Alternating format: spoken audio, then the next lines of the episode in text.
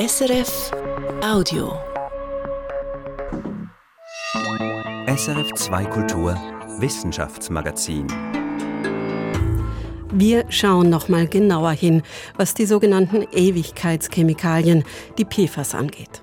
Und wir reisen nach Holland, wo vor 70 Jahren eine Sturmflut viele Menschenleben gefordert hat und man heute mit Dämmen und Süßwasserpuffern versucht, sich auf die Folgen des Klimawandels vorzubereiten. Und schließlich I would say it's such an appealing story. erzählen wir, warum diese Forscherin so lacht. Mein Name ist Katrin Zöfel. Herzlich willkommen zum Wissenschaftsmagazin. Sie heißen im Fachjargon PFAS oder auch Ewigkeitschemikalien. Es sind Chemikalien, die praktisch ewig halten und von denen viele giftig sind. Und sie haben in den letzten Wochen Schlagzeilen gemacht. Die EU erwägt, diese Stoffe zu verbieten. Meine Kollegin Katrin Caprez hat sich tief ins Thema eingearbeitet und sie ist jetzt bei mir im Studio. Katrin, sag uns erstmal nochmal die Basics. Was muss man wissen über diese PFAS? Ja, sie lassen im übertragenen Sinn nichts an sich ran. Also sie sind Wasser, Fett, schmutzabweisend und deshalb eben auch in vielen Alltagsprodukten vorhanden, wo genau das gewünscht ist. Von imprägnierter Outdoorbekleidung über Teflonpfannen bis hin zum Velokettenöl. Und du hast es schon gesagt, von manchen dieser Fluorkohlenstoffverbindungen weiß man, dass sie giftig sind. Sie werden in der Umwelt kaum abgebaut und sammeln sich in uns Menschen an.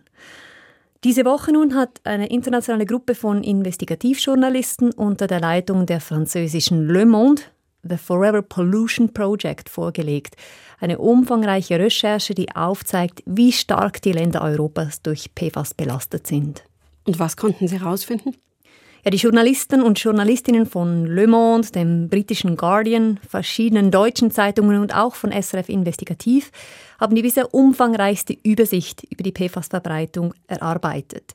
Sie haben außerdem versucht, auch mögliche PFAS-Quellen ausfindig zu machen. Das sind zum einen Kläranlagen und Kehrichtverbrennungsanlagen, wo eben Abwasser oder Abfall mit PFAS hingelangen und dann eben auch Firmen und Industrieareale, wo PFAS produziert oder angewendet wurden oder immer noch werden. Wie sieht das Ergebnis für die Schweiz aus? PFAS sind auch in der Schweiz mittlerweile überall. In Industriegebieten, im Wasser, auch im Grundwasser in sehr niedrigen Konzentrationen und selbst in abgelegenen Orten in den Alpen. Das hat vor kurzem auch eine schweizweite Untersuchung der Zürcher Fachhochschule ZHAW gezeigt. Im Rahmen dieser Studie wurde an verschiedenen Standorten der Boden analysiert, zum Teil eben auch an wirklich recht abgelegenen Orten und überall wurden PFAS gefunden. Und zwar teilweise in überraschend hohen Konzentrationen. Und damit erhärten sich die Resultate aus früheren Studien, die wir für die Schweiz schon haben. Und woher kommen Sie, die PFAS? Wie kommen sie in die Umwelt? Da gibt es verschiedene Möglichkeiten. Die höchsten Werte sind in Europa rund um Firmen und Anlagen zu finden, wo solche PFAS hergestellt oder verwendet werden bzw. wurden. Zum Beispiel rund um die Fabrik von 3M in Belgien. Dann gibt es Orte, wo zum Beispiel die Feuerwehr mit PFAS-haltigen Löschschäumen regelmäßig geübt hat. An entlegene Orte gelangen PFAS meist mit dem Wind und mit dem Regen, der sie aus der Luft auswäscht.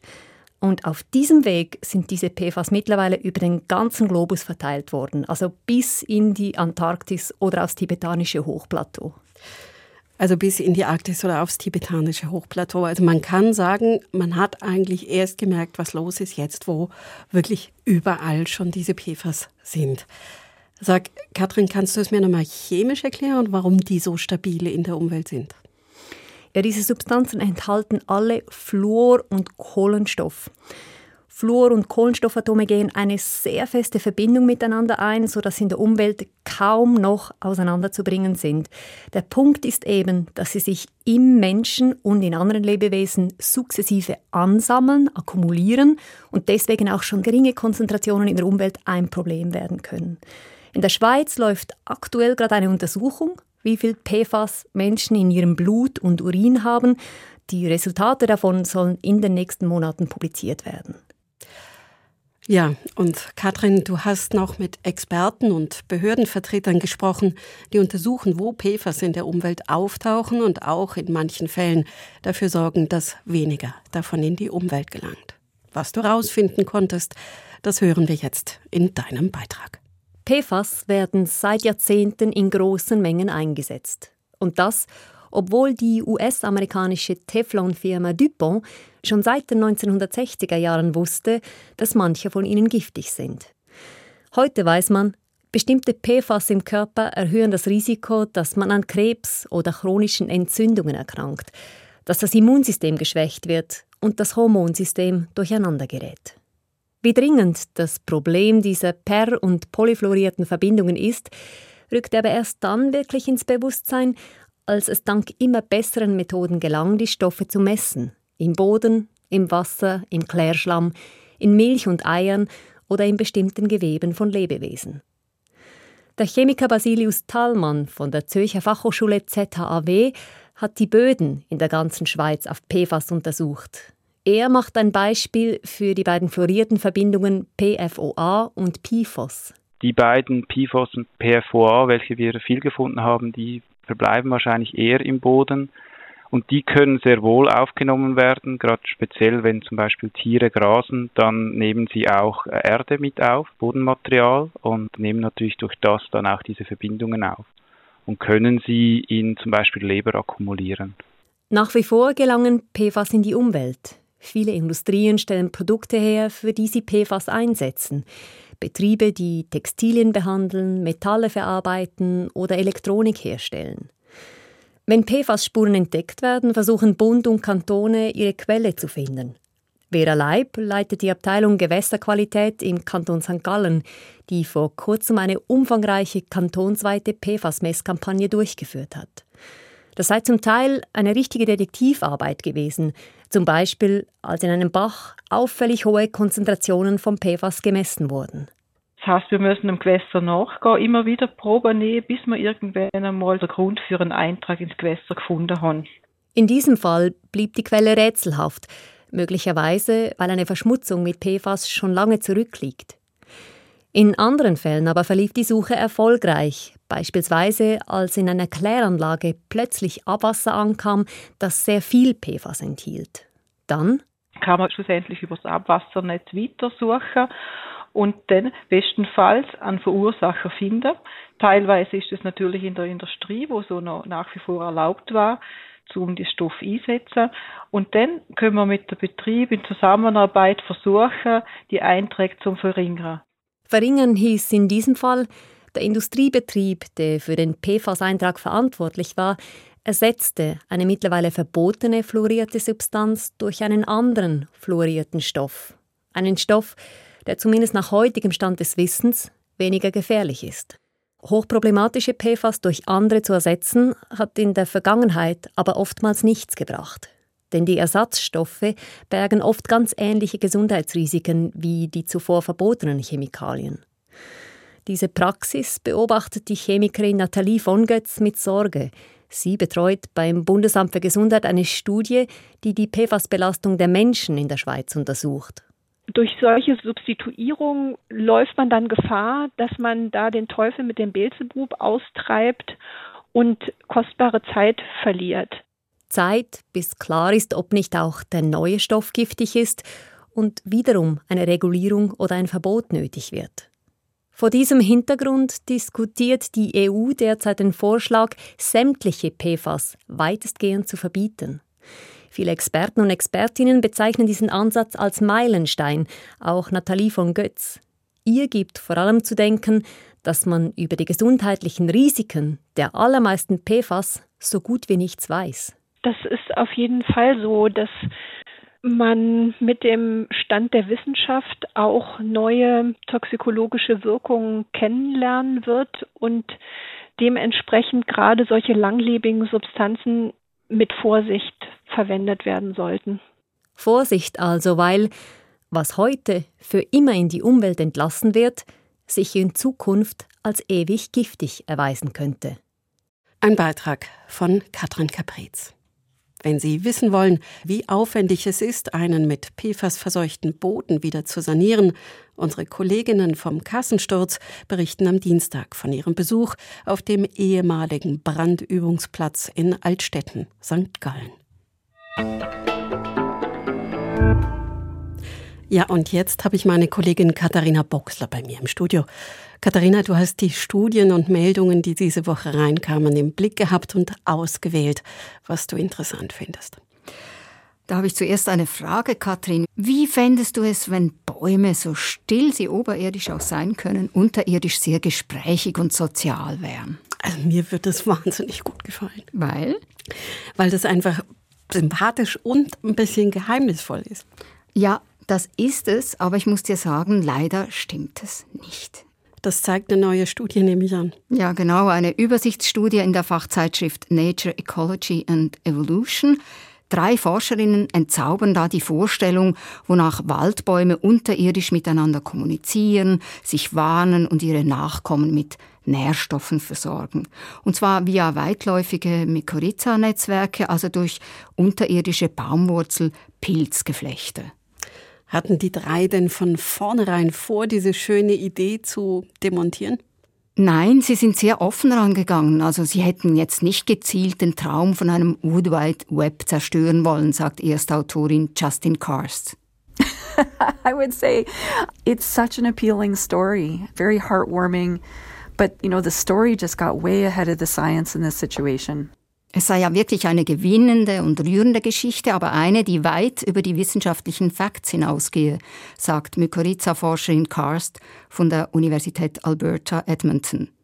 Das habe sie zunächst selbst nicht gewusst. Als sie diesen Ideen von gesprächigen und sozialen Waldbäumen immer öfter begegnet sei, habe sie zuerst gedacht, ich kann mich nicht erinnern, solche Studien gelesen zu haben. Ich bin nicht à jour.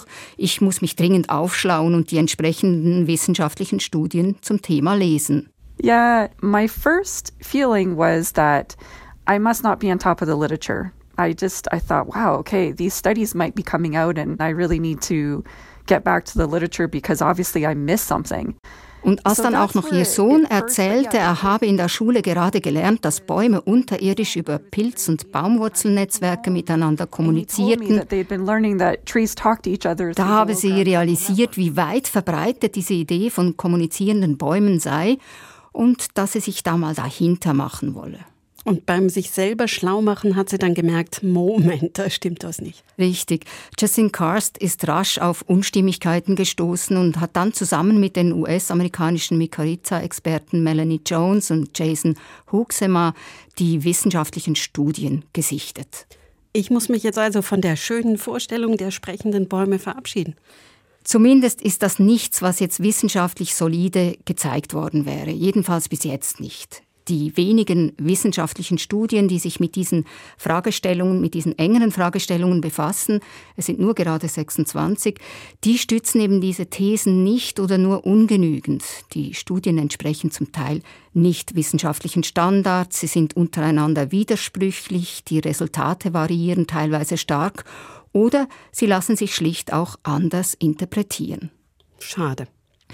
Mit dem Gefühl bist du nicht allein. Justin Karst und die Mitautorin haben sich nämlich auch noch angeschaut, wie Wissenschaftlerinnen und Wissenschaftler mit diesen populären Thesen umgehen. Und da zeigte sich eben, dass auch in der Wissenschaftscommunity die Studien, welche die romantisierenden Behauptungen stützen, viel häufiger zitiert werden als Studien, die diese Thesen widerlegen. Und damit trage halt die Wissenschaft selbst ihren Teil dazu bei, dass Mykorrhiza-Netzwerke fehlerhaft beschrieben würden. You know, whether it was intentional or not, but scientists have also contributed to this inaccurate characterization of common mycorrhizal networks in forests. Auch Wissenschaftler verfallen also manchmal Ideen einfach nur, weil sie schön sind. Katharina, du hast noch mehr Themen mitgebracht und du hast mir vor der Sendung verraten, wir bleiben bei Bäumen und Pilzen. Und jetzt kommt noch ein dritter Player hinzu, der Borkenkäfer, und zwar in seiner für die Schweizer Fichten bedrohlichsten Art, dem Buchdrucker. Ein internationales Forscherteam hat entdeckt, dass der Buchdruckerkäfer riecht, wo seine Lieblingspilze am Verdauen sind. Der Käfer nimmt spezifisch jenen Duft wahr, der entsteht, wenn die Pilze pflanzliche Abwehrstoffe verstoffwechseln. Und zwar jene Abwehrstoffe, die Fichten produzieren, wenn sie befallen werden. Was sind das für Abwehrstoffe?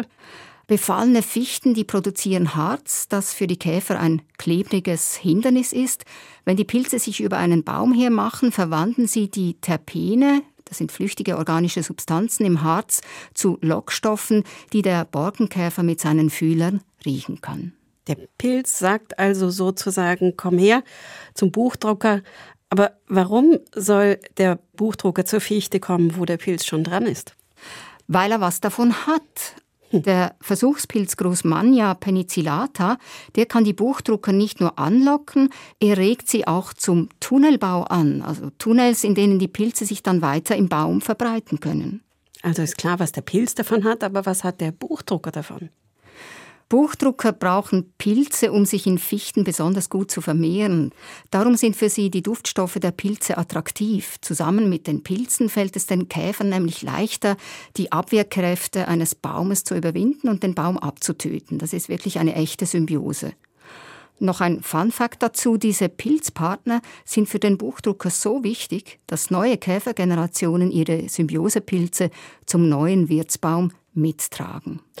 Und dann, das habe sogar ich nicht Astronomin mitbekommen, gab es Neues zum James Webb Weltraumteleskop.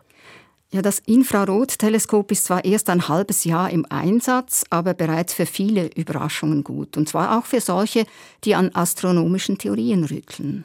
Erzähl, da will ich mehr wissen. Das James Webb Teleskop schaut ja sehr tief ins All hinaus und das heißt auch sehr weit zurück in der Zeit.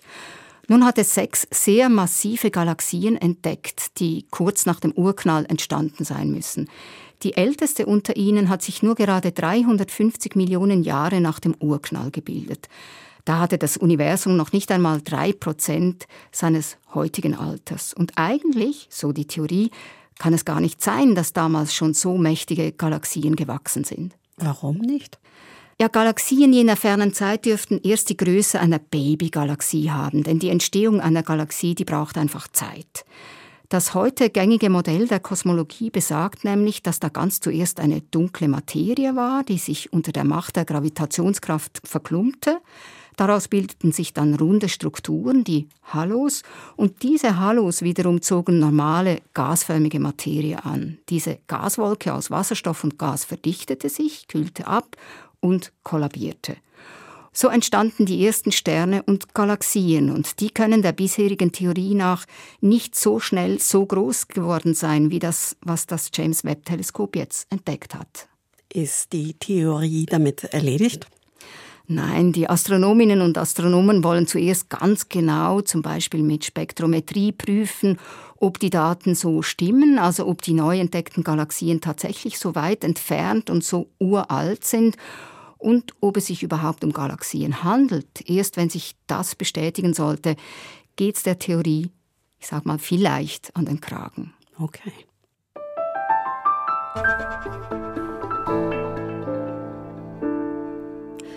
Die Flut kommt, das Wasser steigt. Vor ziemlich genau 70 Jahren war das an der niederländischen Nordseeküste kein schönes Urlaubsspektakel, sondern gefährlicher Ernst. Die Flut stieg so hoch, dass die Dämme brachen und mehr als 1800 Menschen starben. Die Niederlande haben reagiert, hunderte Kilometer neue Dämme befestigt und Flussmündungen mit Sperrwerken gesichert. So hoch wie 1953 stieg das Wasser zum Glück nie wieder. Doch was, wenn wegen der Klimaerwärmung der Meeresspiegel nun Zentimeter um Zentimeter steigt? Mehrere Meter sind möglich, sagen die Modellierungen. Christian von Burg war für uns in den Niederlanden und hat mit Überlebenden von 1953 und Experten von heute gesprochen. Die Flut kam Samstagnacht. Ria Chölök, ihre Geschwister und Eltern wurden vom Dorfarzt geweckt. So, wir waren im Haus und wir haben Dinge nach oben gebracht. Und wir waren kleine Kinder. Ich war sechs, äh, sechseinhalb. Bald trieb das eiskalte Wasser die Familie aber weiter hoch, in den zweiten Stock. Nebenan stürzte der Stall ein. Die Kühe und Pferde ertranken. Ihr Hund trieb auf einer Strohballe an ihnen vorbei. Dann entschied der Vater, sie müssten aufs Dach. In die Umgebung, man konnte das sehen, dass Hausen eingestürzt waren. Und die hat auch gesehen, dass einige Leute am Dach weggetrieben waren. Die Familie von Riachelöck deckte deshalb die Ziegel ab, denn sollte auch ihr Haus einstürzen, würden die Dachbalken zum Floß. So weit kam es zum Glück nicht. Am Montagmittag sank der Pegel wieder und sie wurden per Boot evakuiert. Wir steigen ins Auto und Riachelöck fährt in Richtung Meer, vorbei an einer Siedlung, wo nur noch zwei Häuser stehen geblieben sind. Das ist eine von den sehr getroffenen Teilen. Da wohnten viele Arbeiter, die bei den Bauern arbeiten. Und da sind von den 100 Leuten sind 42 verdrunken. Und das ist hier. Insgesamt kamen damals 1835 Personen ums Leben. Danach bauten die Niederländer über Jahrzehnte ein gigantisches Schutzsystem gegen Hochwasser und Sturmfluten, die Deltawerke. Das berühmteste sieht man jetzt vom Strand aus. Ungefähr 20 Kilometer von hier, da kann man die Oosterschelde sehen. Das letzte große Arbeit von des Deltaplan. Dort auf dem 9 Kilometer langen Sturmflutsperrwerk treffe ich Erik van der Weichen, der das Wehr für die staatliche Wasserbehörde überwacht. Von einer künstlichen Insel aus gelangen wir ins Wehr. We are now walking under the highway. So above us is the road. Über uns donnern Autos und Lastwagen auf der Schnellstraße. Unter uns liegt die Nordsee. Sie fließt rein und raus in die Osterschelde-Bucht. Über einen der Betonpfeiler gehen wir jetzt nach draußen. The water level is high now. Der Wasserspiegel in der Bucht ist jetzt gerade gleich hoch wie das Meer. Bald aber mit der Ebbe wird das Wasser wieder zurückfließen. Denn geschlossen wird das Wehr nur im Notfall, im Schnitt etwa einmal pro Jahr. So bleibt das Ökosystem der Bucht erhalten und die wirtschaftlich bedeutende Austernzucht ist weiterhin möglich. Aus 35 gigantischen Betonpfeilern besteht das Sturmwehr. Dazwischen sind 62 hydraulisch senkbare Eisentore angebracht. Ein Wunderwerk der Technik, das den Niederländern als Wasserbauern bis heute Aufträge in der ganzen Welt einbringt. Venedig, China, Russland und viele weitere Orte. So in Venezia we went there to help China, Russia, yeah, everywhere. Steigt der Meeresspiegel wegen des Klimawandels weiter an, könne man einem Meter Anstieg sicher noch standhalten, sagt Erik van der Weichen. Zwei Meter aber, das wäre ein Problem. But when the water level is going to grow two meters in the worst scenario, yeah, then we have a problem. Die Spezialistin für den Meeresspiegelanstieg sitzt etwa 20 Kilometer landeinwärts am Institut für Meeresforschung in Jerseke. Am Computer zeigt Amy Schlangen eine Karte mit Punkten, wo überall der Meeresspiegel gemessen wird. So here we see a map of the entire world. And all these blue dots that you see are tide gauges, so places where we measure sea level. Wenn das 1,5 Grad Ziel eingehalten wird, ist bis 2100 mit einem Anstieg von etwa 40 Zentimetern zu rechnen, sagt Schlangen. Sie war Mitautorin am letzten Bericht des Weltklimarates. Derzeit sei aber unklar, wie schnell die Gletscher in der Antarktis abtauten. Wenn dort der Kipppunkt schon erreicht sei, könnte es auch wesentlich schneller gehen. They are like an early warning. If they break up, then we know that bigger contributions are coming. Zwei bis gar fünf Meter Anstieg bis in 130 Jahren könnten dann nicht ausgeschlossen werden. Und auch wenn es hoffentlich deutlich weniger sind, in den Jahrhunderten danach werde der Meeresspiegel weiter steigen. Darin sei sich die Forschung sicher, sagt Schlangen. Denn die Eisschilde schmelzen und das tiefe Meerwasser dehnt sich mit der Erwärmung weiter aus. Was also sollen die Niederlande tun? Die Fachleute diskutieren im Wesentlichen drei Optionen. Die eine wäre ein Rückzug in höhere Gebiete, ein Rückzug in Richtung Deutschland. Da aber das ökonomische Herz der Niederlande und die dicht besiedelsten Gebiete um Rotterdam und Amsterdam bereits jetzt auf oder sogar deutlich unter dem Meeresspiegel liegen, sei das kaum möglich, sagt Schlangen. If you know that the entire economic heart of the Netherlands is under sea level, it would have tremendous economic and historical consequences. Die zweite, derzeit naheliegendste Option ist die Erhöhung der bestehenden Deiche und Sturmwehre. You can increase your dikes The trouble is that your rivers at some point don't flood into the ocean anymore, so you have to pump your rivers into the ocean. Irgendwann aber könnten Rhein, Maas und Schelde wegen des erhöhten Meeresspiegels vorne an der Küste gar nicht mehr ins Meer fließen. Die Flüsse müssten dann über neue Dämme hinaus ins Meer gepumpt werden. Bereits wird denn auch über einen riesigen neuen Deich 10 bis 20 Kilometer vor der bestehenden Küste gesprochen. Dieser Deich wäre etwa drei Kilometer breit, so dass man sogar den Flughafen Schiphol dorthin verlagern könnte. You could uh, put the airport on there or whatever, and then you would create a lake. Zwischen der bisherigen Küste und dem neuen Damm gäbe es einen Süßwassersee. Längerfristig müsste dieser riesige Deich allerdings von Galle in Nordfrankreich über Dänemark bis Schweden ausgeweitet werden, um so die ganze Nord- und Ostseeküste zu schützen. Amy Schlangen hofft, dass es nur schon aus ökologischen Gründen nie so weit kommt. Ria Chölök hingegen findet, man müsse die Schutzbauten ins Meer hinaus verlagern. Sie schaut auf der anderen Seite der Osterscheldebucht aufs Meer hinaus, während hinter ihr gerade Hunderte von arktischen Ringelgänsen zum Grasen landen. Angriff sei die beste Verteidigung, sagt Chölök. Wenn man verdedigt, dann enden wir in Deutschland. Ja, da müssen wir Land preisgeben. Man müsse bereits jetzt anfangen, weit vor der Küste erste künstliche Inseln zu schaffen. Für die breite Bevölkerung hingegen sei das alles noch zu weit weg. Es ist nicht, dass man das nicht begriffen hat, aber man sieht das nicht. Hè? Man sieht nicht, dass das Meer höher kommt. Ria Chölük befürchtet, dass man die gleichen Fehler macht wie vor 70 Jahren. Schon damals hätten die Fachleute gewarnt, die Deiche seien zu schwach. Aber erst nach der Katastrophe dann habe man ihre Pläne zum Schutz vor dem Meer endlich umgesetzt. Eine Reportage von Christian von Burg. Damit machen wir Schluss für heute im Wissenschaftsmagazin. Nur ein Hinweis noch. Wir haben da gerade wieder mal was Schönes in Arbeit. Mein Kollege Daniel Theis hat Schneeforscher in Davos besucht, die Schneekristalle im Computertomographen untersuchen. Wie das die Lawinenberichte der Zukunft besser machen könnte, nächste Woche in unserem Podcast Kopf voran, überall, wo es Podcasts gibt. Ja, und die Redaktion dieser Sendung hatte Katharina Boxler.